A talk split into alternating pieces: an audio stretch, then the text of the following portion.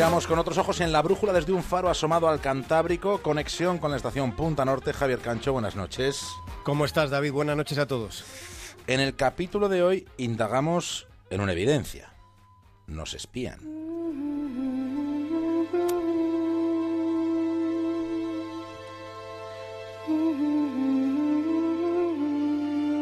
Pensemos en algo. ¿Cuántos españoles usan Google cada día? ¿Cuántos españoles saben que cuando usan Google, por ejemplo, están entregando información sobre sí mismos? Lo que se entrega es muchísima información. ¿Cuántos españoles están al tanto de ese detalle? Digamos a bote pronto que pueden saber qué palabras son las que más utilizas en tus mensajes. Sí pueden saber también a dónde vas, cuánto gastas y en qué te lo gastas. Pueden saber qué es lo que más te interesa, desde la música que escuchas hasta el partido político con el que simpatizas. Lo saben todo de nosotros. Incluso descubren más de lo que nosotros sabemos de nosotros mismos.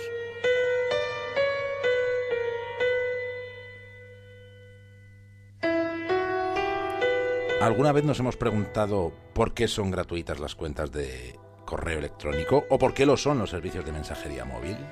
Estas preguntas retóricas que planteas nos sitúan ante un hecho que en este caso es menos nuevo de lo que parece. La información es poder y es dinero, y en estos tiempos que vivimos la información es mucho dinero. No deberíamos olvidarnos de algo de lo que nos olvidamos con frecuencia, y nos pasa a casi todos. ¿Alguien se lee los términos y condiciones de uso cuando nos hacemos una cuenta de correo o, cuando nos bajamos una aplicación? ¿Sabemos que pueden ver todas nuestras fotos aunque no las hayamos compartido con nadie? Sabemos que hay una opción bastante desconocida que permite pedirle a Google directamente, se le puede solicitar al gigante Google una copia de toda la información que guarda sobre nosotros.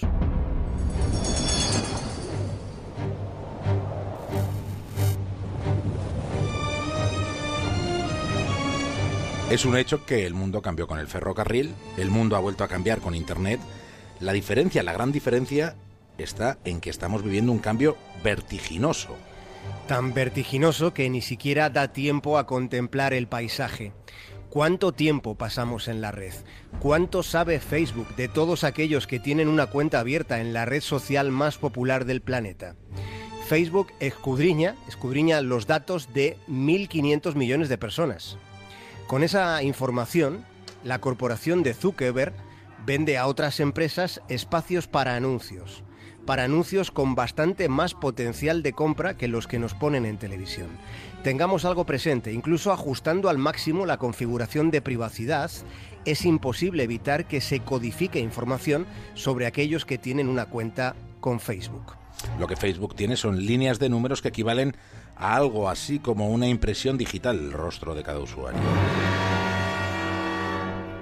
Sí, Facebook dispone de un algoritmo sobre tu rostro si tienes cuenta con ellos.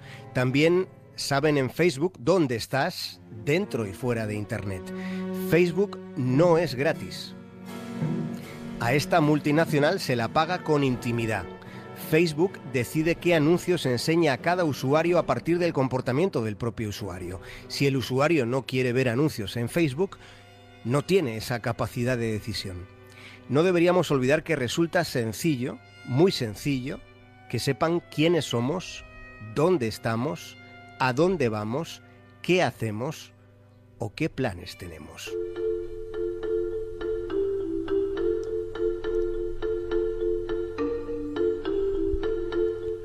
Para Facebook su negocio son los datos, los datos que maneja. Así que no nos engañemos, Facebook no es una red social o no es solo una red social, es esencialmente una empresa de datos. Cada vez que nos conectamos a una red social, todos nuestros movimientos quedan registrados y nos avisan, nos avisan de todo esto, de esto que esta noche estamos contando. Viene en la letra pequeña de las condiciones de uso que casi nadie se lee porque la letra es pequeña y porque son muchísimas letras, muchas palabras pequeñas. El contrato de PayPal, por ejemplo, supone leer más de 36.200 palabras.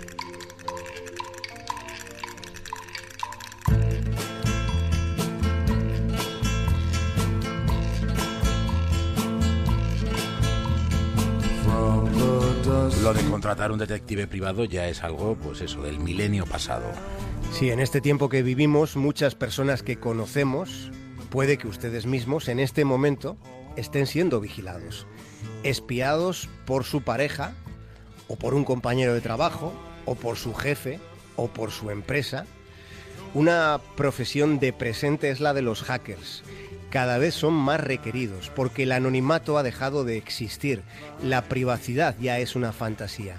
Ese concepto de privacidad ha cambiado drásticamente. No es lo que era, sobre todo no lo es para los jóvenes, pero tampoco para el resto. Sabemos que nos observan, pero nos comportamos con cierta indiferencia ante esa evidencia. Una de las filtraciones de Wikileaks decía que la CIA lee los WhatsApps, los lee, pero no solo los lee la CIA. Cada servicio de inteligencia tiene los ojos puestos en lo que se escribe, en los mensajes que se mandan.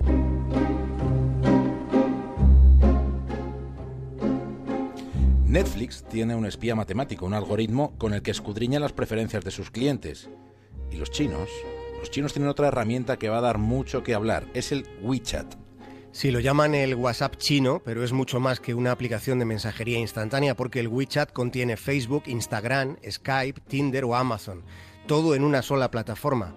Y qué curioso, tantas cosas, tantas posibilidades y son completamente gratis. Un servicio gratuito que permite chatear, enviar fotos, mensajes multimedia, hacer llamadas, videollamadas y todo de forma totalmente gratis, salvo que consideremos que nuestra intimidad, nuestros gustos, nuestra vida, pues valgan algo más que nada. WeChat tiene una cantidad de datos enormes de sus usuarios.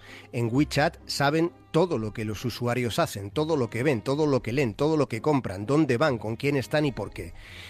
Es decir, una enorme revelación para los anunciantes que combina el Big Data de Facebook, de Google, de Amazon o de PayPal. Y por si fuera poco, esto se comparte con el gobierno de Pekín.